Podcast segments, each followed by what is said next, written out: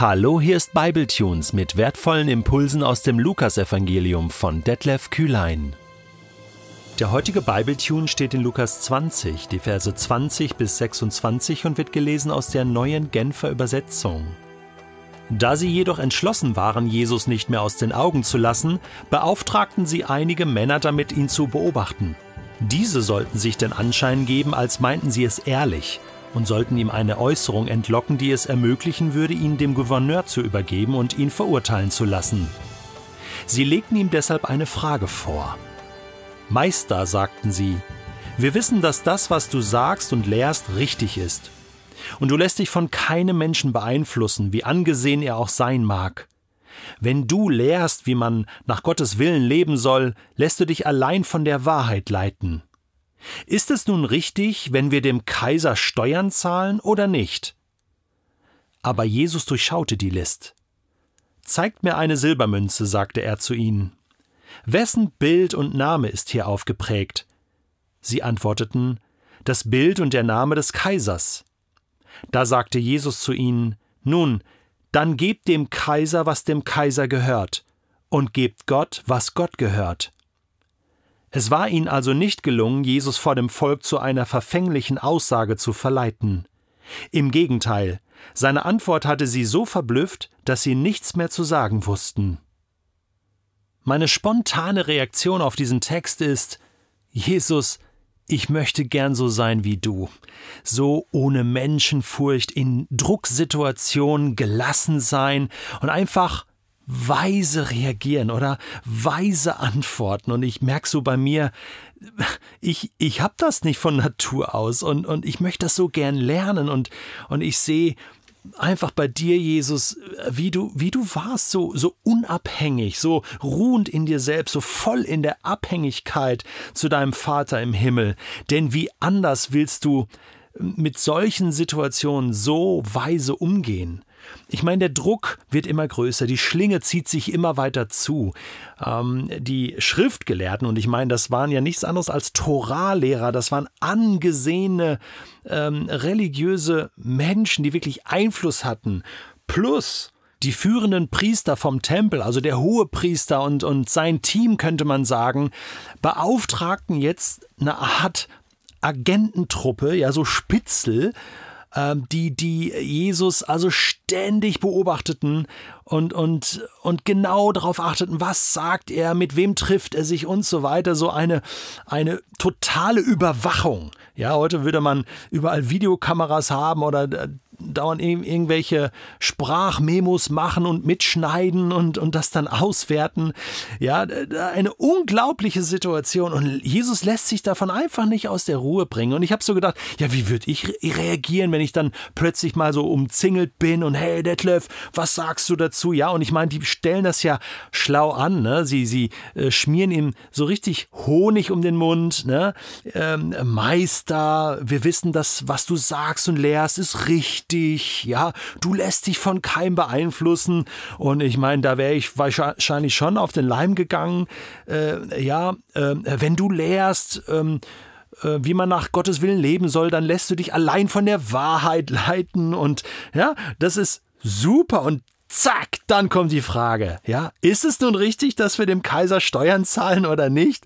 Ja, ich meine, heute äh, könnte man andere Fragen stellen, die gesellschaftlich heiß diskutiert sind. Ja, ähm, also die Frage nach äh, der Homosexualität im, im, kirchlichen Kontext zum Beispiel. Ja, wie, wie gehen wir damit um? Ist es richtig, dass äh, ähm, homosexuelle Paare getraut werden zum Beispiel? Also das ist doch so ein heißes Eisen. Ja, hey, wie stehst du dazu? Und, und oh, was, was sage ich jetzt? Wer hört zu? Äh, wie muss ich das formulieren? Kann ich da einfach sagen, was ich denke? Es ist doch gar nicht so einfach und schon landet man in einer Schublade und so wollte ich es doch gar nicht sagen und mir ist doch das und das auch noch wichtig und man muss gucken im Einzelfall. Jesus ist hier total, der ruht in sich selbst. Jetzt könnte man ja sagen, ja Moment, und wir nähern uns jetzt mal der eigentlichen Frage, die hier gestellt wird, denn das ist wirklich ein heißes Eisen gewesen. Zunächst mal, also, hey, Ja klar, also logisch muss jeder hier Steuern zahlen, weil die römische Besatzungsmacht äh, hat das einfach als Gesetz eingeführt. Wir lesen schon in Lukas 2, ähm, ne, dass, dass alle Welt gezählt wurde. Ja, das heißt, äh, da gab es eine Volkszählung und das ging um die Steuern, um die kaiserliche Steuer. Und das war äh, nicht so still und nett und, und äh, so nach dem Motto, da ist ein netter römischer Beamter vorbeigekommen, so Ding Dong, ähm, ja, wir würden gerne äh, die Steuern erheben, hätten Sie Interesse, mal dieses Formular durchzulesen, sondern das war eine knallharte Geschichte. Ähm, ich habe hier mal eine Beschreibung des Römers Lactantius über die Art und Weise der Steuereintreibung. Zitat: Die römischen Steuerbeamten erschienen allerorts und brachten alles in Aufruhr. Überall hörte man das Schreien derer, die mit Folter und Stockschlägen verhört wurden. Wenn der Schmerz gesiegt hatte, schrieb man steuerpflichtigen Besitz auf, der gar nicht existierte. Also, das war eine knallharte Geschichte. Und Jesus hätte jetzt hier sagen können, Moment, hey, das Gesetz dieser Römer gilt für jeden fertig aus. Aber so leicht war es nicht, denn die, hinter dieser Frage steckte noch viel mehr. Es gab ja zum Beispiel die Zeloten, eine radikale Gruppe äh, von Freiheitskämpfern, die das komplett ablehnten und äh, mit, mit, mit Messern sozusagen mit Gewalt gegen die Römer vorgingen. Ähm, das war mal eine Gruppe. Jesus hatte äh, ähm, zum Teil Leute, in, in, die, die mit den Zeloten äh, sozusagen unterwegs gewesen waren in seinem Team. Ja, Simon Zelotes zum Beispiel. Äh, andererseits gab es äh, die Zöllner, die genau diesen Job machten, nämlich diese äh, Steuern ein, eingetrieben haben. Wir haben von Zachäus gehört, von Matthäus. Auch die gehörten mit zu Jesus. Und, und jetzt gab es theologisch natürlich auch unterschiedliche Ansätze. Die Sadduzäer zum Beispiel haben gesagt, hey, okay, aus politisch-taktischen Gründen, äh, wir haben ein leichteres Leben hier auch im Tempel und so weiter, äh, wenn die Römer uns in Ruhe lassen, deswegen zahlen wir die Steuern. Die Pharisäer waren da anderer Meinung, sagten, ja, wir zahlen Steuern, aber äh, nur bis der Messias kommt. Also irgendwie müssen wir da schon uns auch noch eine Tür offen halten. Also äh, je nachdem, wie Jesus jetzt hier reagiert, hätte er sich auf alle Fälle in irgendwelche Brennnesseln setzen können. Deswegen war das gar nicht so einfach. Und ähm, ist es richtig, dass wir dem Kaiser Steuern zahlen?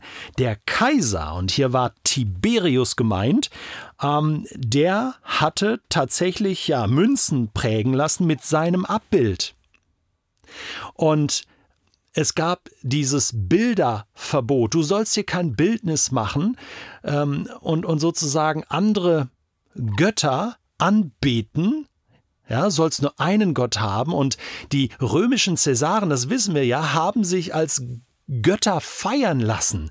Also da war schon auch eine religiös-theologische Frage dahinter. Ist es richtig, wenn wir dem Kaiser, äh, der sich als Gott ausgibt, hier die Steuern zahlen? Also es, es gibt doch in Israel nur einen Gott und wenn du der Messias bist, ähm, und das behauptest du ja, was ist denn dazu deine Meinung und, und überhaupt zu dieser ganzen Besatzung und, und sollen wir uns da nicht gegen auflehnen? Also diese Frage war jetzt nicht nur gemünzt äh, auf, auf die Frage, ja, soll ich jetzt Steuern zahlen oder nicht, sondern es ging hier um etwas Grundsätzliches. Wie verhalten wir uns als jüdisches Volk dieser göttlichen Besatzungsmacht gegenüber, also göttlichen Anführungsstriche?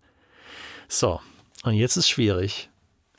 Wenn Jesus sagt, ja, zahlt dem Kaiser doch Steuern, ja, ich meine, dann hätte er quasi gesagt, ähm, ähm, okay, das, ist alles rechtens, äh, das ist richtig, dass die Römer uns besetzen und äh, dass der als Gott gefeiert wird und äh, wahrscheinlich wäre er am selben Tag noch von Zeloten umgebracht worden. Wenn er sagt, nein, das geht auf keinen Fall, ja, dann wäre er, hätte er Probleme mit den Römern bekommen und mit, mit einigen anderen Gruppen. Also, äh, das ging nicht, weder ja noch nein und unglaublich die Antwort von, von Jesus. Und jetzt verstehen wir das auch, auch, wenn er sagt, zeigt mir so ein Denar.